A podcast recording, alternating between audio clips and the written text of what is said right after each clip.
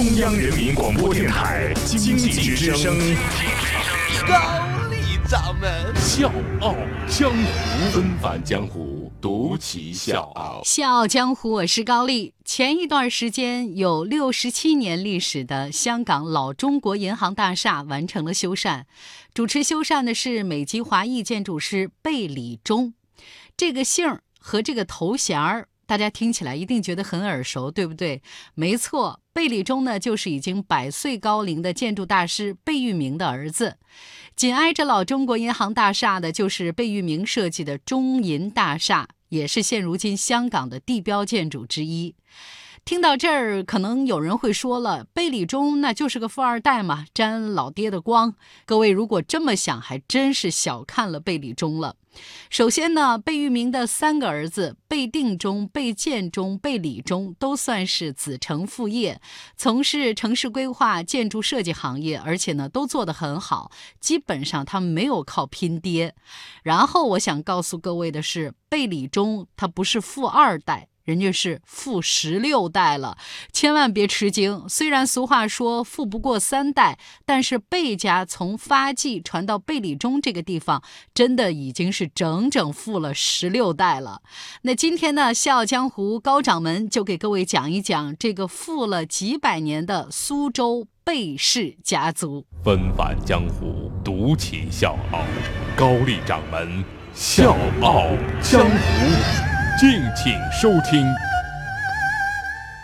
通过查阅的资料，我们了解到。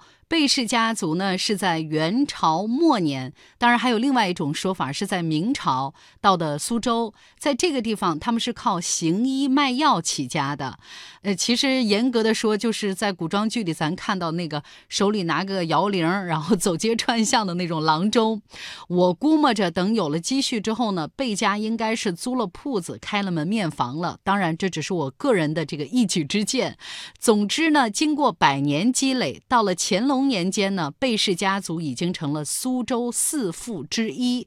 要知道，苏州在当时的经济地位那是相当高，怎么类比一下呢？就是一点儿也不比今天的北上广深这个地位差。那到了清末民初，同是第十三代传人的贝在安和贝润生兄弟俩，把贝氏家族的事业推到了一个新的高度。不过呢，这兄弟俩呢，都不是以祖传的医药业发家的。我们先说一说这个贝在安，也就是贝聿铭的祖父。贝在安二十岁的时候呢，就已经是苏州府学的贡生了。呃，这个贡生呢，我给各位解释一下，就是科举时候呢，挑选抚州县的秀才当中成绩很好的这些人，送到京师的国子监去读书啊，这就是贡生。其实呢，也就意味着以人才贡献给皇帝。那这个贡生呢，有点像咱现在的保送上大学啊，就是有点异同。但是呢，父亲突然去世之后呢，贝塞安就回家全力打理家族产业了。由于贝塞安天生有这种生意的头脑，他在哪儿都能找到商机。一九一五年，他参与创办了上海银行，还协助创办了中国第一家新兴旅行社。我们再说贝聿铭的叔祖父贝润生。人家呢，当过上海商务总会协理，也当过全国商联会副会长，真的是做生意的一块好料子。那这个贝润生富到什么程度呢？一九一七年的时候呢，他买了乾隆下江南的时候多次居住的苏州四大名园之一狮子林，经过九年修缮，这个狮子林成了贝家的私宅。咱们再说回这个贝塞安，也就是贝聿铭这一脉。贝塞安呢是金融巨头，他的几个儿子呢也都是从事金融工作，其中最有名的当然是他的第三子贝祖仪，也就是贝聿铭的父亲。贝祖仪二十二岁就进了当时的中国银行，先后担任过广州、香港、上海分行的经理以及总行的副总经理。一九四六年，贝祖仪出任中央银行总裁，被视为是最有才干的财务官员。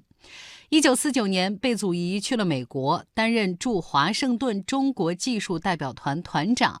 后来呢，他定居在美国，一直到一九八二年去世。至于贝祖仪的儿子贝聿铭，大家呢都很熟悉了，所以呢我们也不赘述了。接下来呢，我想跟各位重点唠一唠，也算是我们这一期节目的干货了啊。为什么贝氏家族可以长盛不衰呢？我是吴伯凡，邀请你在微信公众号搜索“经济之声笑傲江湖”，记得点赞哦。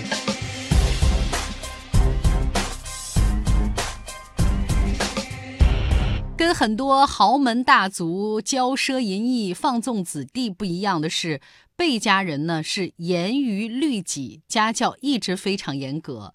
贝润生就说过：“以产以子孙。”不如以德以子孙，以独有之产以子孙，不如以公有之产以子孙。那这个遗呢，就是遗留的遗。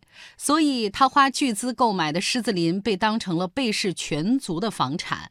贝塞安呢，身为民国中央银行总裁，远走美国的时候没有拿走一分钱的公款。